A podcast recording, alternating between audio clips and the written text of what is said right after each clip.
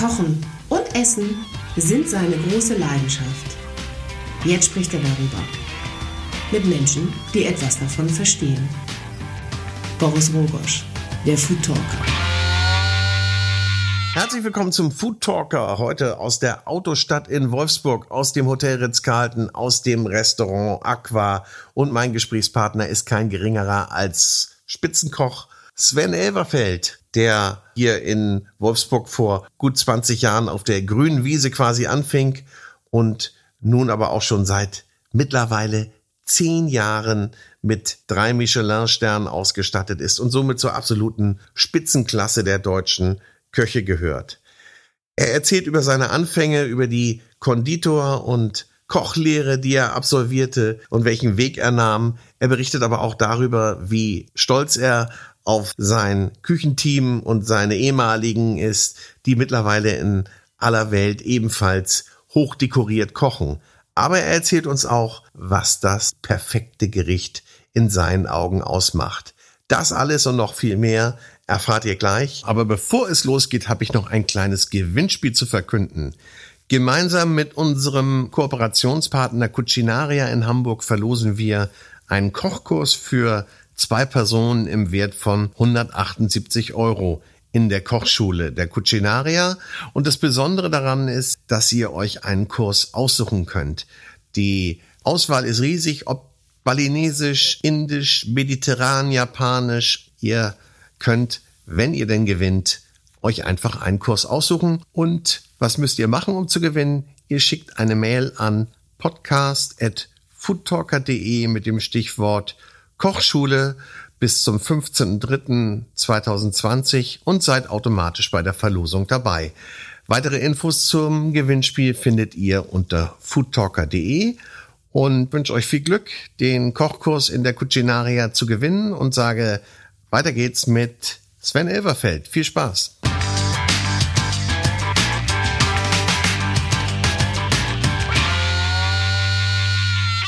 Herzlich willkommen zu einer neuen Ausgabe des Food Talkers. Herzlich willkommen, Sven Elberfeld. Freue mich, dass ich hier sein darf im ja. Aqua in Wolfsburg. Vielen Dank, herzlich willkommen.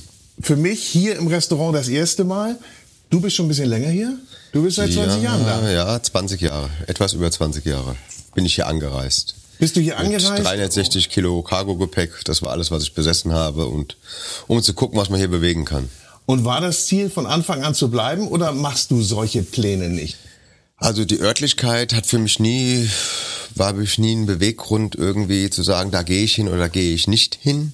Für mich war es immer ähm, rein die Arbeit. Ähm, was wollte ich noch lernen? Wo kann ich mich am besten weiterentwickeln? In welcher Richtung kann ich mich weiterentwickeln? Habe nicht nur mein Wissen in Sternerestaurants erlernt, sondern auch vielen bodenständigen Restaurants, wo ich auch heute sehr dankbar drüber bin, weil ich glaube, eine gute Küche ist immer auf der Basis mit einem Verständnis für eine basierte gute Küche. Und auch eine hochmoderne Küche kann man nur intelligent darbieten, wenn man die Klassik versteht. Das ist meine Meinung. Und ähm, ja, und dann war das halt der Werdegang, dass ich nach einer Konditorlehre nochmal eine Kochausbildung gemacht habe. War, war das denn klar für dich? War, war das so, so ein Plan? War das gezielt vorgegangen? Konditor war für mich, weil ich gerne kreativ und fingerfertig äh, mit Zuckerguss und mit Marzipan und so weiter. Das hat mich halt schon, ja, das hat mich schon immer interessiert, äh, auch von Mutterseits her. Und aus dem Grund habe ich eine Konditorlehre dann im Nachbardorf oder Nachbarstadt äh, absolviert in einem Familienbetrieb. Und mein damaliger Meister äh, hatte damals dann gesagt, Mensch Sven, warum lernst du nicht noch Koch? Dann hast du viele Möglichkeiten, das bisschen, kannst du noch ein bisschen mehr einfacher ins Ausland gehen. Und äh, ja, und habe ich mir das halt ein bisschen überlegt und dann habe ich direkt im Anschluss nochmal eine zweijährige Kochausbildung gemacht. Also ein Jahr verkürzt wegen artverwandter Beruf. Mhm. Und äh, ja, und dann hat alles so da in Gang gegangen. Bin ich schon mal ins Ausland, dann zweimal Kreta gearbeitet, im Rheingau gearbeitet, in Frankfurt gearbeitet. Äh, Im Rhein-Main-Gebiet mal bei Doris Katharina Hessler nochmal gearbeitet, war auch ein Stern, da war ich dann Sous-Chef gewesen und dann bin ich nochmal auf die Hotelfachschule gegangen und dann nochmal nach Kreta. Also es waren so verschiedene Stationen, wo ich, sage ich mal, nie ganz gezielt jetzt darauf hin bin, ich muss jetzt nur in die Top-Restaurants, sondern ja. ich wollte auch ich wollte einfach eine, A, auch kleine Betriebe und große, dass man beides hat, weil die Organisation, die Logistik, die Kommunikation eine ganz andere ist. Ja. Und man in kleinen Betrieben eben viel mehr nebenher noch mitbekommt von einem ganzen organisatorischen Ablauf, als wenn man jetzt nur in einem großen Hotel ist und dafür ein Paar zuständig ist. Das war für mich auch wichtig. Gerade das familiäre, weil ein Familienbetrieb achtet viel mehr auf Kleinigkeiten. Sie achten viel mehr darauf, dass mit den Produkten und auch mit dem Equipment hervorragend umgegangen wird. Das heißt, Weil es kostet anders, Geld. Wollte ich gerade sagen, wird da anders kalkuliert oder? Nicht anders kalkuliert, es ist eine andere, wenn es mein eigen ist, als Chef denkend, dann möchte ich die Kelle möglichst mit der Kelle 40 Jahre arbeiten. Warum soll sie denn kaputt gehen, ne, wenn sie aus Edelstahl ist? Aber wenn man sie dann irgendwie auf den Boden fallen lässt oder verbiegt und genauso mit Gläser, Porzellan, Besteck, das ist natürlich noch sensibler. Und ich kann mich schon erinnern, wenn dann irgendwo was kaputt gegangen ist, mal in einem Privatbetrieb, gerade Porzellan oder Gläser, dann war der Stoff schon ziemlich stinkig gewesen. Ja. Das ist halt so. Das ist halt irgendwie so Verantwortungsbewusstsein. Ja, und das glaube ich äh, fehlt ja auch in der Generation jetzt, sage ich jetzt mal, meiner Meinung nach auch bei vielen, genau wie früher auch. Ja. ja das bekommt man ja nicht unbedingt in die Wiege gelegt. Ja, das muss man, entweder hat man Eltern, die einem das beibringen, oder man muss es dann eben später in seiner Laufbahn erlernen, egal auf, in welchem Bereich, egal ob das Gastronomie oder woanders ist. Verantwortungsbewusstsein muss ich überall haben. Naja, und es geht ja auch nicht, wie du sagst, nicht nur um dann Respekt gegenüber dem Produkt, sondern gegenüber allen Gegenständen, die da sind. Auch und, untereinander. Und untereinander. Und hast du denn irgendwann gemerkt, dass du so sagtest, ich habe Konditor gelernt, ich habe Koch gelernt, das ist wirklich ein Plus, dass ich da mitnehme? Oder war dem eigentlich nicht so? Dass ich beides gemacht Ja, dass du habe. beides gemacht hast. Ich glaube, im Nachhinein ist es auf alle Fälle Ja. ein Plus, ja. Weil ich meine, wenn du in Familienbetrieb unterwegs warst, da war man natürlich auch wahrscheinlich sehr, sehr vielseitig eingesetzt. Oder? Erstmal das, zweitens aber auch, ähm, klar, man konnte immer mal schnell, war oft so, dachte man, Mensch, gehen Sie mal in die Patisserie, helfen Sie mal aus, oder obwohl ich es ja gar nicht mehr wollte, aber ich habe es dann halt auch Sie gemacht. können's ja. Aber das Wissen davon Ja. kann man ja heute auch in vielen Küchen Anliegen auch weiterbringen. Klar, es gibt dann, ob ich jetzt einen süßen Biskuit mache in der Patisserie Ja.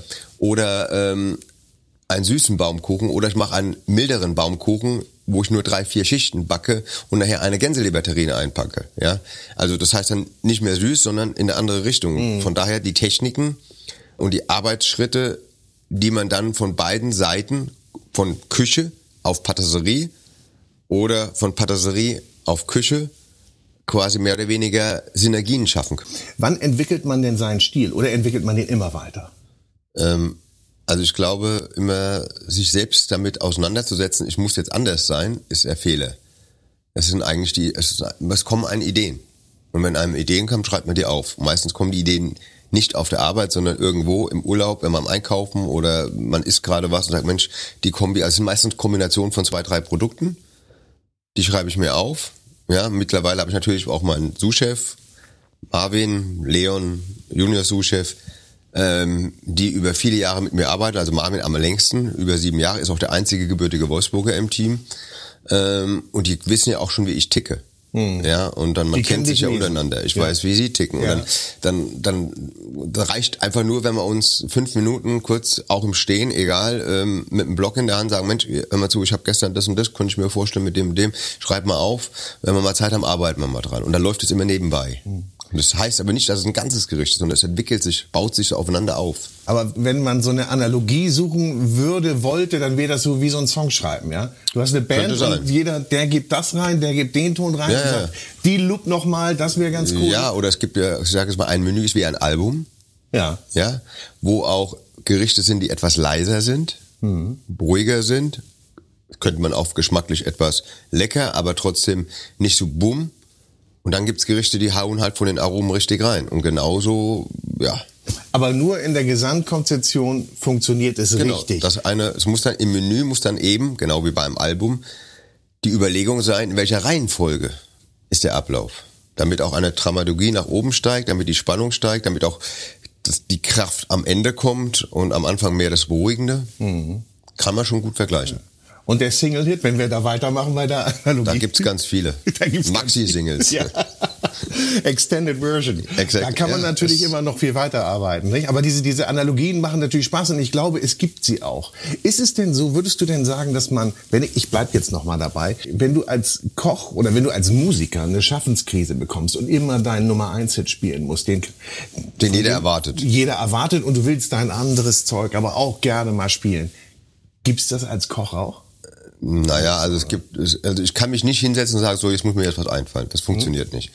Und natürlich ist es auch so, dass ein Menü nicht nur aus Bomben bestehen kann, was ich gerade schon Ja. erwähnt habe, sondern es muss eben auch immer so eine Dramaturgie entstehen, äh, von Anfang bis zum Ende. Und natürlich gibt es auch, wie auch in der Musik, kann man sehr gut vergleichen, dann unterschiedliche Highlights. Also es gibt dann eben Gäste, die sagen, das ist mein Favorite gewesen und andere Gäste sind, das ist mein Favorite gewesen. Es ist ja auch okay, weil Geschmäcker sind verschieden, obwohl sie, obwohl ich darauf achte, dass auch die Gerichte unter sich in einem Menü auch komplett unterschiedlich aufgebaut sind. Geschmacklich, Aussehen, Teller und so weiter.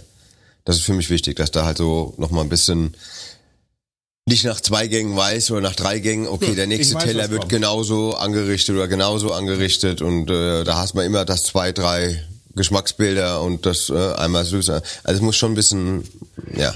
Muss man das dem Gast auch so ein bisschen beibringen? Weil ich bin dabei, wenn ich jetzt sage so, Also ich versuche dem, ich, eigentlich möchte ich den Gast nichts beibringen. Ich möchte, der Gast sollte sich eigentlich fallen lassen und offen sein, einfach an Abend an nichts zu denken und zu genießen.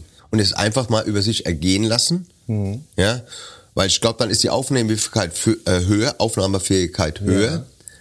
Und äh, der, der Mensch ist dann freier, was Neues anzunehmen.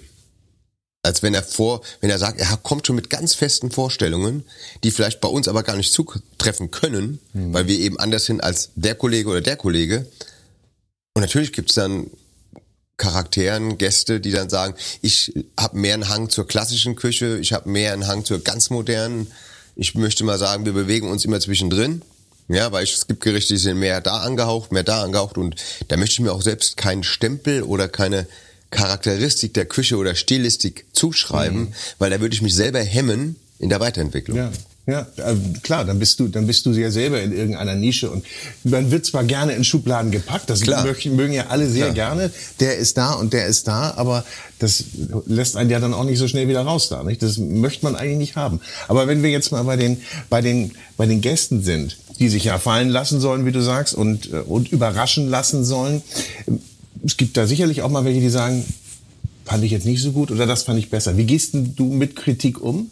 Kritik ist äh, auf alle Fälle, was man Kritik annehmen lernen muss, kritikfähig zu sein und auch genau zu überlegen, zu analysieren, wenn einem, wenn man die Kritik zu Ohren bekommt, erstmal überlegen, okay, ne, also es gibt ja dann auch Gerichte, die die einen sind vielleicht Bums und die anderen sind vielleicht mild, weil wir sie wollen, weil es so sein soll.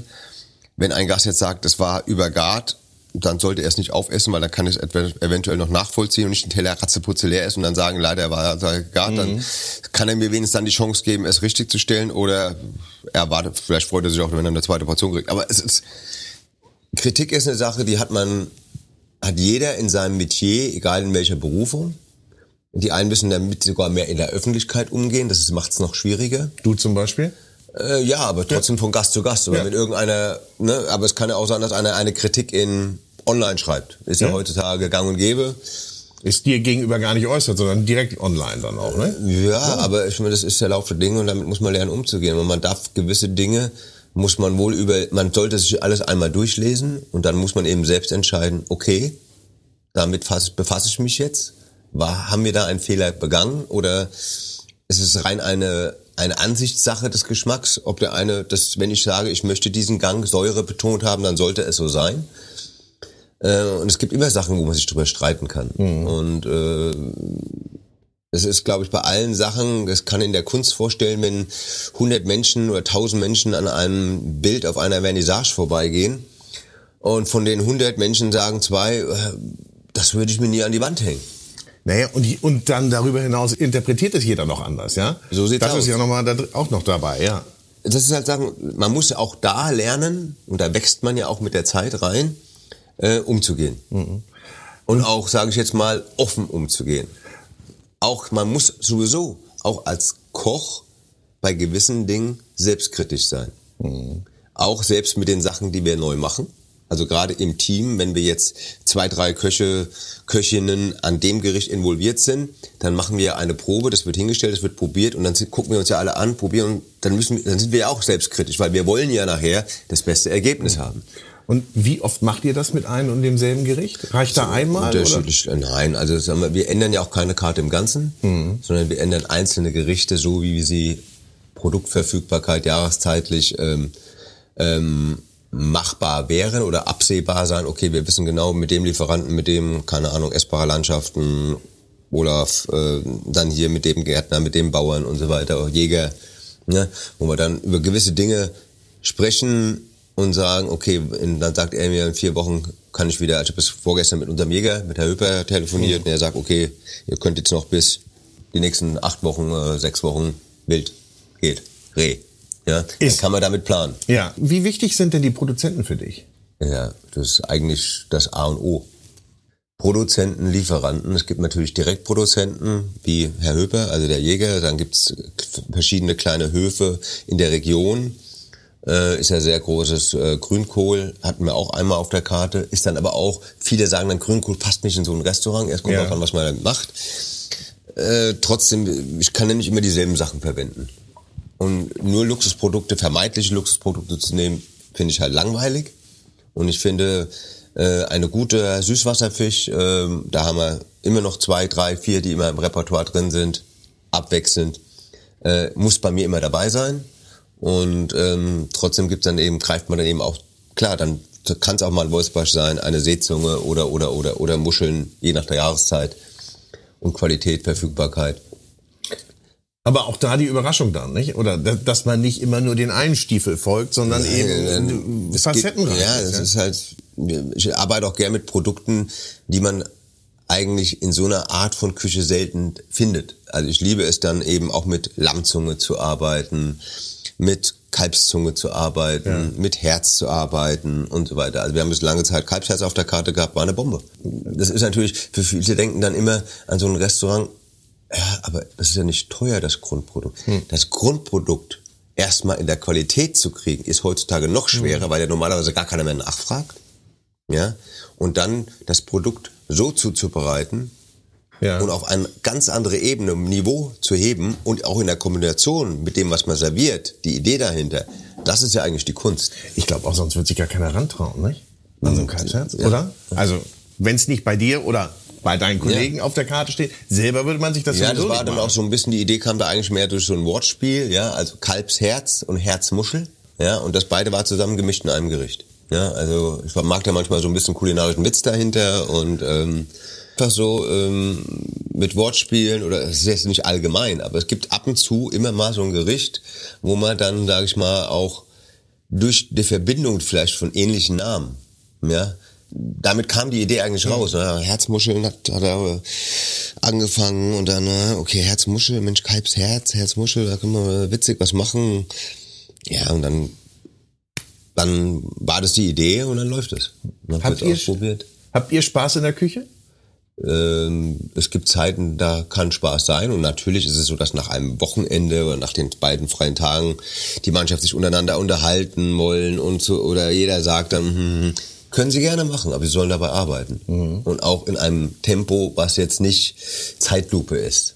Und ähm, dann bei solchen Dingen werde ich dann allergisch oder dann gucke ich mir eine Zeit lang an und dann werde ich auch was sagen, weil ich finde halt schon, dass man so fair sein muss. Ähm, wenn ein Arbeitgeber sehr großzügig ähm, auch mit dem Zeiten und was hier alles gemacht wird, damit umgeht, also auch Personalrestaurant, was alles gibt und so weiter. Schön sauber, ordentlicher Arbeitsplatz, alles an Geräten, was man brauchen. Und da sollte man auch so ein bisschen so fair sein und den, dementsprechend sich auch verhalten. Das erwarte ich einfach, mhm. weil eine Mannschaft funktioniert, genau wie im Sport, auch nur, wenn jeder für den anderen gerade steht und nicht einer nur da steht und die anderen rennen. Ja, sondern da muss sich jeder bewegen. Ja, und sich angucken und sagen, erstmal ja? Kopf, sehen, Gedanken machen, laufen. Hm. Und wenn einer in den Keller geht zum Kühlhaus, dann wäre es schön, wenn er fragt, kann ich irgendjemand was mitbringen, bevor alle fünf Minuten der nächste wegen einer Sache runterrennt. Das sind äh, so normale Sachen. Und das sind Sachen, die lernt man meiner Meinung nach auch nur, wenn man in kleinen Betrieben gearbeitet hat. Weil umso kleiner die Mannschaft, umso mehr Kommunikation ist ja da untereinander. Weil in der großen Mannschaft ist es ja so, da kommuniziere ich nur mit einem. Ja. Und wenn dann der Chef, Besitzer selbst da steht und er hat zwei Angestellte oder drei, dann ist es was ganz anderes. Ja, ja. Äh, nun bist du ja nicht nur seit vielen Jahren schon on top of the list. Seit zehn Jahren mit drei Sternen. Ja, wenn der nächste Michelin jetzt rauskommt, der kommt ja jetzt erst im Frühjahr raus, dann wären es elf Jahre. Dann wären es elf Jahre. Das ist schon Ausnahme. Das ist schon Spitzenklasse. Ja, es ist ja so, das eine zu kriegen, über Jahre zu halten, ist eine andere Sache. Ja. Ist das ein Thema, das dich immer antreibt? Also ich meine, wir müssen natürlich sagen, es gibt natürlich darüber hinaus noch Nein. sehr viele andere Es, ich äh, glaub, Auszeichnungen. egal welche Auszeichnung, der Antrieb ist immer, ich möchte mich verbessern und ich möchte wieder was Neues Hm. und ich möchte anders. Anders, aber trotzdem gastorientiert. Das ist das Wichtige. Und es hat ja auch nicht nur was mit der Küche, sondern auch mit dem passenden Service dazu. Ja. Ja, es ist Ja, also das es ist schon Gesamtbild. Das Gesamtbild. Natürlich sind die Sterne mehr für die Küche. Das gibt dann extra Abzeichen für die anderen Ja. Dinge. Ausstattung, Restaurant, Luxus, Nicht-Luxus, äh, Servicezeichen in verschiedenen Kategorien, in den verschiedenen Restaurantführern. Nur, ähm, ich glaube halt, man muss auch immer eine gewisse Demut haben vor dem, was man erreicht hat. Auch ähm, und sich nicht dauernd selber auf die Schulter klopfen, sondern ähm, im Gegenteil, sich immer wieder neu zu erfinden, das ist eigentlich der tägliche Antrieb. Ja. Und ich kann nicht alles neu erfinden. Und ich habe auch meine zwei Leute, die mit vielen guten Ideen des Öfteren oder ich mich mit ihnen zusammensetze und sage, oder ich setze dann eben noch den und den, die mit involviert sind, mit dazu. Wenn ich mein Grundgerüst der Produkte zusammen habe. Und wir setzen uns dann hin und sagen, okay, wie können, wel- welche Möglichkeiten haben wir, um eine Spannung reinzubringen? In welcher Form wollen wir dieses Produkt verarbeiten? In welcher Form möchten wir dieses Produkt verarbeiten? Ja. Aber das zählt ja auch damit rein. Also den Führungsstil zu haben, beziehungsweise die Talente zu erkennen. Wen frage ich denn? Wer gehört? Mit involviert. Wer, wer soll involviert werden? Wer gehört in den engeren Kreis? Das ist ja dann ja die echte Fähigkeit und auch die echte Challenge, glaube ich, nochmal darüber hinaus. Ja, es ist ja insgesamt und deswegen habe ich auch, ähm, da bin ich auch sehr stolz drauf, sehr, sehr viel Kontakt ähm, noch zu ehemaligen Mitarbeitern, die in, im In- und Ausland sehr erfolgreich teilweise Ich sind. meine, das, äh, du nimmst mir das schon vorweg. Da, da wollte ich jetzt gerade drauf kommen. Also man kann sagen, Ja. Sven Elberfeld, das Aqua ist eine echte Talentschmiede. Äh, Förderung. Die, das Talent hat man. Schmiede. Es muss erkannt Ja, werden. okay. Es muss erkannt werden Ja. Mhm. von jemandem, wie beim Fußball. Ein Talent muss erkannt werden und dann muss es gefördert werden. Ja. Und wenn ich Talent habe und das sichtbar ist, dann muss auch der da sein, der es erkennt und der aber auch vom Herzen, vom Verstand her das auch erkennt und dann auch fördert. Wie lange brauchst du, um das zu erkennen, ob einer wirklich Talent hat? Halbes Jahr. Halbes Jahr. Also Talent ist ja das eine. Und Talent fachlich, menschlich, Teamgeist, Sauberkeit, einfach Weitsicht, das sind Dinge. Das sind alles so kleine Details, die im Endeffekt dann das gesamte rund machen. Und die begleitest du dann. Was heißt begleiten? Naja, du begleitest sie ja schon. ich, Ich, meine, wenn ich ihnen mehr, wenn ich ihnen das Vertrauen, wenn man Ver- Vertrauen schenkt, dann entwickelt man den anderen noch weiter damit, weil er, sag ich mal, eine gewisse Last von den Schultern hat und damit vielleicht sich auch mehr traut. Natürlich muss man zwischendurch sagen, du, das ist jetzt nix. Oder ähm, ja, lass mal was anderes probieren. Geh mal, lass mal in eine andere Richtung denken. Geht mir ja genauso. Es ist ja keiner perfekt. Und es gibt Tage da oder Wochen, da fällt mir gar nichts ein. Und dann gibt's eine Woche, wo mir ja drei, vier, fünf Sachen Kombi Kombis aufschreiben. Also keine ganzen Gerichte, sind ja meistens kleine Kombinationen oder Zubereitungsarten von Produkten, die ich mir dann in einen der viele kleinen Heftchen dann reinschreibe, weil es dann wieder weg ist. aber darüber hinaus bist du natürlich auch so, wie ich das so in dem Interview, in dem Gespräch mit Jan Hartwig beispielsweise festgestellt habe, ja auch so eine Art Berater, nicht? Du sagst schon, pass mal auf, das lieber nicht machen, wenn da die Angebote reinkommen oder Habe ich gesagt bei mir. Bei Ja, vielen ja. habe ich es gesagt. Ja, ja, das- also der, das- der, der mich fragt, der kriegt auch eine Antwort. Ja. Und da wir lange zusammengearbeitet haben und ähm, viel auch zu feiern gehabt haben zusammen, wie auch andere. Ja, ich meine, ich sage jetzt mal, die mit Jan war das und ist immer noch ein gutes Verhältnis. Man hat jetzt nicht mehr, mein München-Wolfsburg ist schon eine Entfernung, Ja. ja. da kann man sich mal eben nicht mehr auf ein Bier treffen. Äh, aber man kann das natürlich heute durch die sozialen Netzwerke gut Kontakt halten, auch mal eine Kurznachricht oder einfach mal anrufen. Und man, ich sehe ja, was, wie er sich entwickelt, hat auch seine eigene Charakteristik gebildet, wie auch viele andere. Wenn ich jetzt sage, ich bin sehr stolz auch auf die Zwillinge in Bangkok, ja, die ja auch beide bei mir waren, drei Jahre. Äh, Sarah Henke, Christian Eckert, äh, Jens Fischer, äh, Miguel Navarro, der ist auf Teneriffa, der hat bei mir gearbeitet. Äh, Eric Reti ist in Hongkong, war bei mir auch, äh, hat jetzt selber zwei Sterne in Hongkong. Die Zwillinge zwei Sterne in Bangkok. Also es ist schon, es sind viele. Ja, Also du könntest schon so ein richtig viele, großes ja. internationales Ja, All-Star-Team ich habe zusammenstellen. hab nur vor kurzem mal ein bisschen versucht äh, zu recherchieren. Das müssten ungefähr 16, 17, 18, vielleicht sogar 19 Sterne sein weltweit. Nicht schlecht. Also Nicht okay. schlecht. kann ich sehr gut mitleben. Und äh, vor allem, man hat eine WhatsApp-Gruppe, ehemalige Ja. Mitarbeiter und eine WhatsApp-Gruppe aktuelle. Und wer dann irgendwann geht, kommt in die andere Gruppe rein. Ach, das so ist hat ja man cool. halt immer untereinander eine Kommunikation da, aber man kann sich auch austauschen. Kann ja einer sein, dass einer sagt, Mensch, hör zu, ich brauche in drei Monaten neuen Mitarbeiter, will einer bei euch gehen. Oder bei wem hört bald ein Mitarbeiter auf? Und ich meine, da weißt du schon mal, der ist schon mal vorgeprüft, ja. Da, da, du kriegst ja keine Empfehlung von einem aus der Gruppe, von dem man sagt, nö, den brauchen Ja, oder auch die anderen unter sich dann. Ja, ja, ja, sie ja, ich meine, ja, ja, du meine ich jetzt sie- auch mit ja, allgemein. Das, das ist halt so. Ja, so ein Netzwerk ist doch Gold wert und macht einen stolz. Ich bin auf alle Fälle stolz darauf. Ja. ich bin vor allem stolz, dass ähm, es geht ja nicht nur ums Kochen, sondern das sind auch alles feine Menschen. Ja, und das ist heutzutage sehr wichtig, um ein Team zu führen. Man muss natürlich auch manchmal einige auch mal zurechtdrücken. Das ist normal. Aber es ist wichtig, dass man jedem das Gefühl gibt, dass er Teil des Teams ist, dass er sich involvieren kann. Aber er darf auch nicht böse sein, wenn es dann eben nichts ist. Oder wenn es dann mir nicht gefällt oder Marvin nicht Ja. gefällt oder Leon nicht gefällt. Mm, Und es sollte halt vom Gefüge her sein, dass sie untereinander auch füreinander gerade stehen und nicht nur die einen nur, sag ich mal, mitgeschleppt werden, sondern da muss schon jeder einen, Fußabdruck hinterlassen im Team oder zu einem großen Fußabdruck dazuzugehören. Das ist halt so. Man, das ist, ich werde älter, mein, mein Team wird immer so im selben Alterssegment bleiben. Ja, hält mich jung. Das ist so, oder? Ich glaube auch. Das ist so wie bei, ich komme jetzt wieder auf einen Musiker, der auch weiterhin auf Tour gehen muss, weil ihn das natürlich angefixt hat, weil auch das Feedback natürlich von der Band, aber auch vom Publikum natürlich auch extrem wichtig ist. Ja.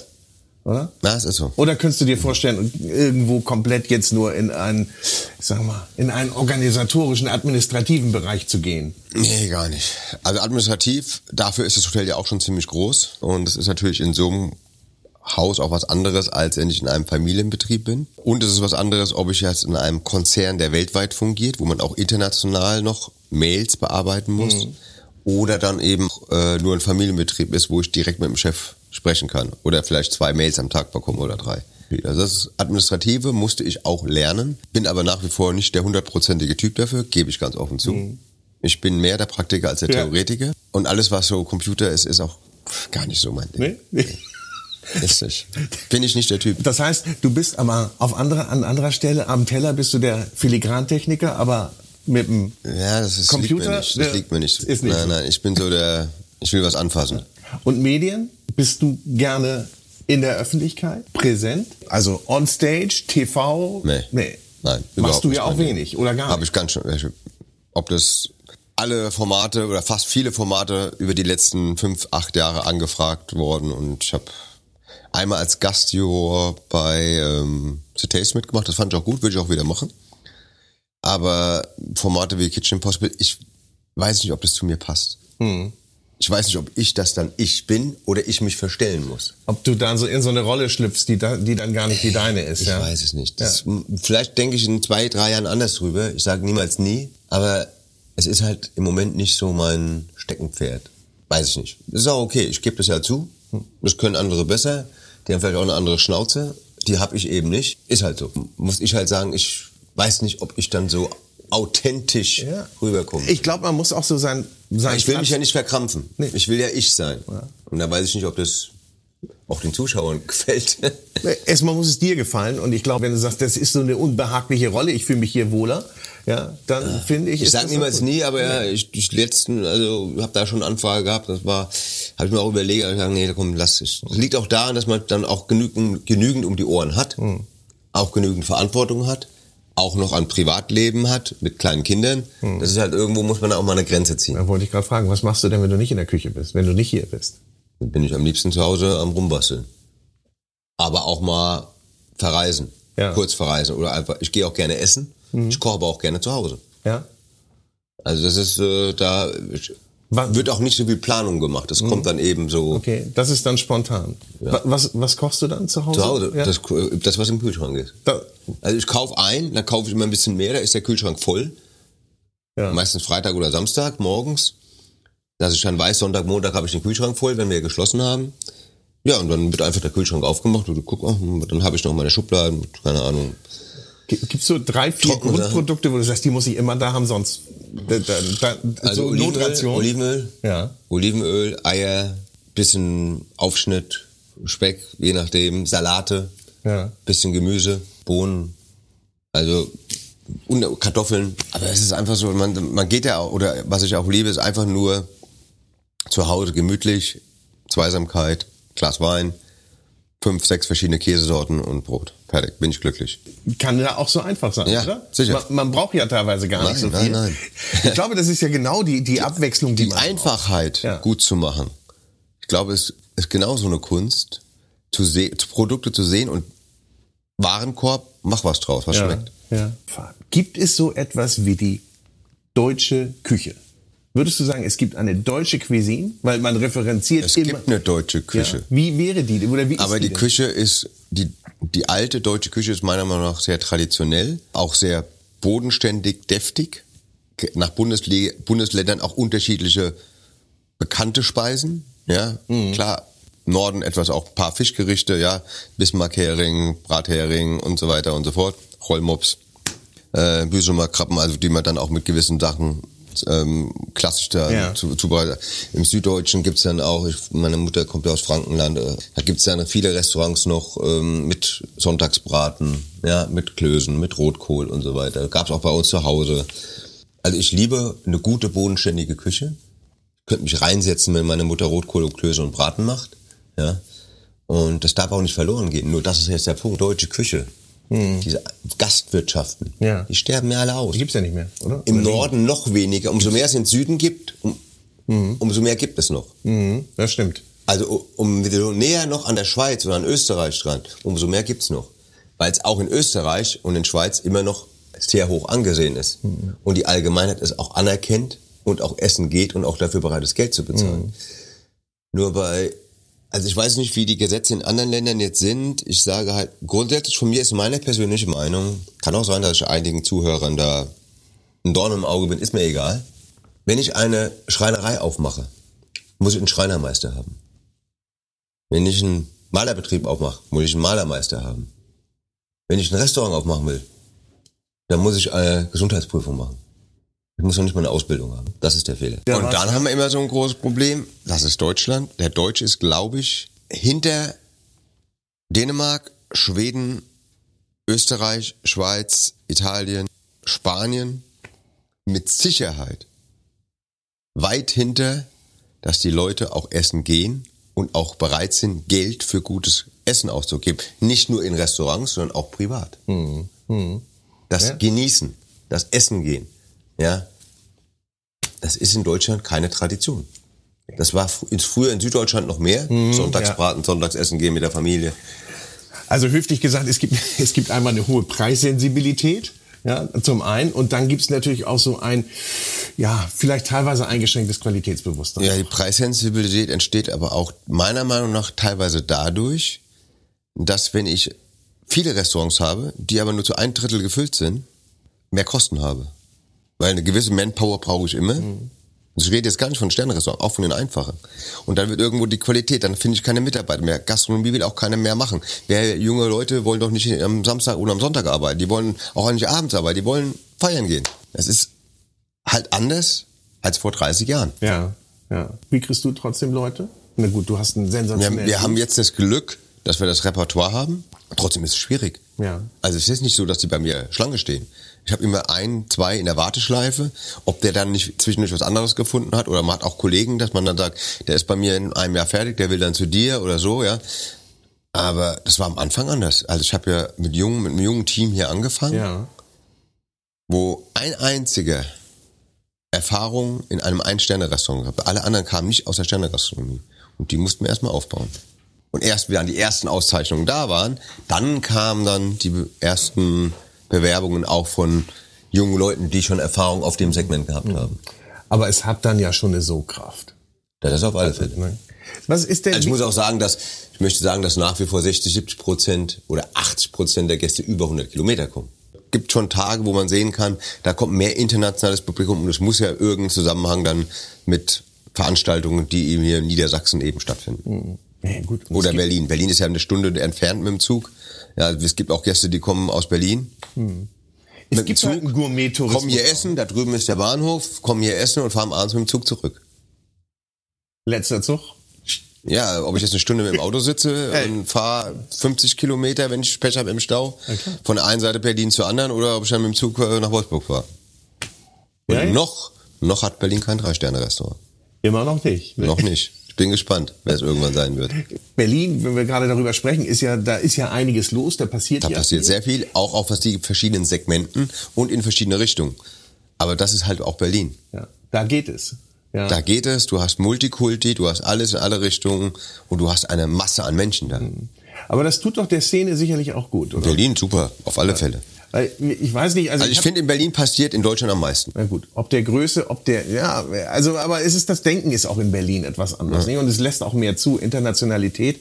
Was ist denn so der, was würdest du denn sagen, was wäre denn so ein Trend? was wird Trend, was ist Trend, ist jetzt schwierig, so an ein paar Sachen festzumachen. Ich glaube halt nach wie vor, egal wie viele immer da auch Optik, meine Optik ist sehr wichtig, aber das bei mir geht's halt nicht, ich überlege mir erst am Ende, welchen Teller ich zu welchem Gericht nehme und warum soll ich mir erst einen Teller aussuchen und dann das Essen an den Teller anpassen. Ja, also das ist ja. sehr, sehr, sehr selten.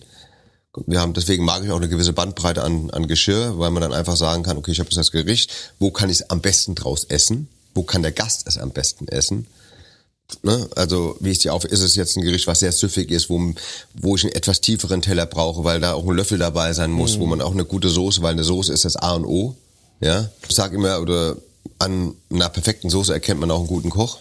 Das ist häufig so. Soße ist für mich so ein Alleinstellungsmerkmal. Es gibt viele großartige, geschätzte Kollegen, die, die man teilweise auch in den Soßen erkennen würden, weil der eine mag es ein bisschen mehr Säure, der andere ein bisschen mehr, mehr Bums und so weiter und so fort. Das ist, ist halt schon. Also Soße ist so, Ja, ja. finde ich, sehr, sehr wichtig für was. Das heißt, du könntest eine Blindverkostung machen und sagen, welcher Kollege das, Das glaube ich nicht. Nee? Okay, so weiter nicht, aber Nee, das, das nicht, aber, aber ich, man kann schon, die einen mögen es mehr leiser, sage ich jetzt Ja. mal, milder und die anderen mehr Schmackes. Kommt auch immer aufs Gericht an, logischerweise. ja. Was muss so das perfekte Gericht enthalten? Was, was muss ich da für... Erstmal muss es schmecken. Ja. Ich, ich möchte keine ähm, Essanleitung haben, von wo nach links, rechts, von oben nach unten, wie ich es essen soll. Es muss süffig sein. Ähm, es muss Kontraste haben in Geschmack und Textur. Also es muss auch nicht nur alles breiig sein, sondern man muss auch ein bisschen auf was draufbeißen, weil durch das Drauf- und das Längerkauen von etwas entfalten sich ja auch verschiedene Geschmacksnuancen noch. Es muss zugänglich sein. Es muss einfach zugänglich sein. Und trotzdem ist es so, ich habe selten ein Gericht gesehen, was zu 100 Prozent, wenn man es wie viel hunderte Mal, tausendmal gekocht hat, gab immer dann einen, der gesagt, ja, hat mir nicht. Aber gehen Sie in einen Oscar-Film mit acht Oscars, wie viele Leute gehen, da geht da nicht jeder raus und sagt, der Film war brillant. Ich gucke ihn ja auch kein zweites Mal, um dann zu sagen, vielleicht, vielleicht wird er dann besser. Aber es gibt Songs, ne? Da ist das so, dass du sagst, okay, der entwickelt sich. Ja, Aber- aber er entwickelt sich.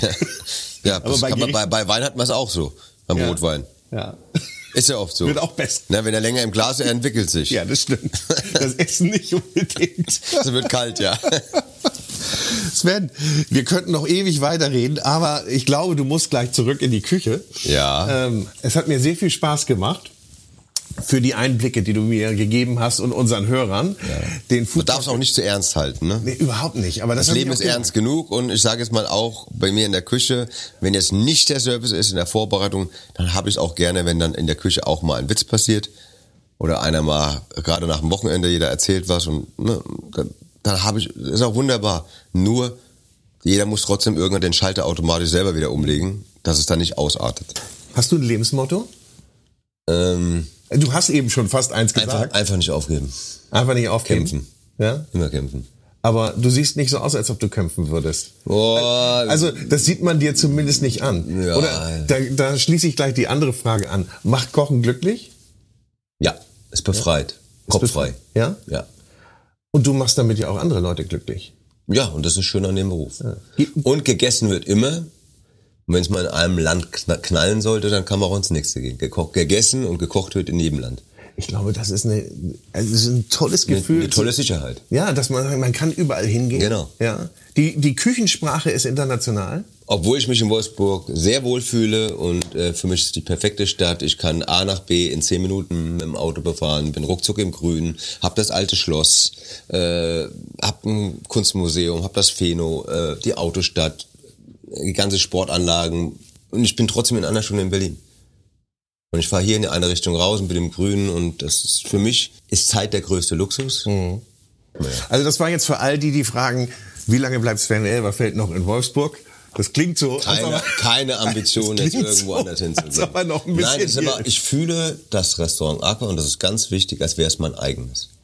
Weil ich es von Anfang an eben großgezogen hat. Wenn man im Rohbau drin steht und über 20 Jahre äh, ein Restaurant auf eine Ebene geführt hat, wo ich selber nie geträumt hätte, ähm, mit einem großartigen Team im Hintergrund in Küche und Service, dann bin, ist man dann auch dankbar und dann kämpft man auch dafür und man weiß auch, für was man kämpft. Ja, also ich glaube, genau das ist es nicht. Man hat es selber geschaffen und äh, du man wird gelassener, bei, man ist gelassener bei gewissen Dingen, aber in dem Moment, ähm, wo man dann muss ja, weißt man hat ja so den Ehrgeiz, ich will trotzdem noch mal, ja, müssen wir hier wieder ein bisschen und da ein bisschen. Und ja, und du fühlst dich als Unternehmer, ja? Oder, Obwohl ich Angestellter bin? Ja, aber du, du, du fühlst dich verantwortlich. Ich fühle mich verantwortlich für alle Bereiche, was das Aqua betrifft. Und äh, gerade dadurch, dass ich einen Familienbetrieb habe, bin ich auch sehr sensibel mit dem Umgang aller mhm. Ressourcen. Da bin ich sehr sensibel. Und da werde ich auch richtig stinkig, wenn da einer mit etwas rumaßt, ähm, wo ich dann sage, Mensch Junge, Du hast den Knall nicht gehört. Das war das Gespräch mit Sven Elverfeld, der Mann, der an der Spitze steht in Deutschland im Ranking. Ja, es sind aber nur Nuancen und äh, äh der einen dann auch nicht ausreden lässt, aber der, ja, der ich, meine, ich, ich, bin immer sehr, ich bin immer sehr, wie soll ich sagen, bin keiner, der jetzt irgendwo sich hinstellt und sagt, hier Leute, weil ich glaube, dass äh, in der oberen Spitze die Top 5, 6, 8 Köche, da, da gibt, nimmt sich keiner was anderes. Ja. Das Schöne ist aber, jeder ist anders. Aber du machst einen sehr gelassenen Eindruck und ich komme hier gar nicht raus. Ich muss noch eine Frage stellen. Sag mal, wenn man im Fußball oder im Sport, im Wettkampf ist, wie ist das beim Kochen? Da spielt man gegen sich selber, man spielt ja nicht gegen die anderen Kollegen. Um auf Tour zu kommen? Ja. Ja, in dem Moment, wo der erste Bon kommt, dann sind 100 Prozent erreicht, dann geht's ja. los. Und ja. dann hat jeder den Mund zu halten und genau. zu konzentrieren. Und dann muss es mit Augen, mit Blicken, mit Gestiken muss es funktionieren. Weil wenn da jetzt jeder anfängt zu reden und so weiter, da gibt's ein oder zwei, das bin Marvin, Leon oder ich, die eine Ansage in der Küche machen, ja, und dann geht's los. Ja, und dann wird auch untereinander. Aber es gibt ja Gerichte, die dann logischerweise drei, vier Posten zusammen mhm. harmoniert eingearbeitet sein muss. Das heißt, wenn ich sage, in fünf Minuten äh, Tisch drei, ja, eine Forelle, eine Makrele, ja, und von mir aus noch den Sepia mit Kaviar, dann, äh, dann sagt jeder eine Zeit und die längste Zeit gilt. Und dann muss jeder genau abtasten, wann er mit seinen Zutaten, mit seinen Dingen, die, für die er verantwortlich ist, die auf dem Teller nachher trapiert, angerichtet werden, nach vorne geht. Und das muss dann still leise und wie ein Uhrwerk ticken. Und deswegen dürfen auch untereinander keine großen private Unterhaltungen sein während dem Service, sondern da ist Funkstille. Mhm. Dass auch jeder alles hört. Und die Konzentration muss dann eben auf dem Peak sein. Ist so, das erwarte ich. Und wenn das mal nicht ist, dann kann ich auch mal laut. Also es gibt außerhalb der Gelassenheit dann natürlich dann noch einen anderen. Sven Elberfeld, Ja. wenn er denn gereizt wird. Ja. Oder wenn die Abläufe nicht klappen. Umgang mit Materialien, mit Ressourcen, da, werd, da flippe ich aus. Ja. Das wollen wir nicht. Sven, ich danke dir. Sehr gerne. Tolles Gespräch. Hat mir sehr viel Spaß gemacht. Dankeschön.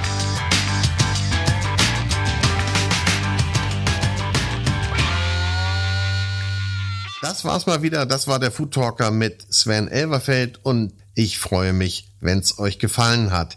Sage Danke und bis zum nächsten Mal. Und danke natürlich auch an unseren Kooperationspartner, den großen Restaurant- und Hotelguide, der uns wie immer bei dieser Food Talker Ausgabe freundlichst unterstützt hat. Der große Guide ist ein Guide für Gäste mit Inspirationen für Menschen mit Stil und Geschmack. Ihr findet dort über 2600 Restaurants und Hoteladressen aktuell beschrieben und bewertet. Im Internet findet ihr den großen Guide unter der-große-guide.de. Schaut mal rein. Viel Spaß und bis zum nächsten Mal.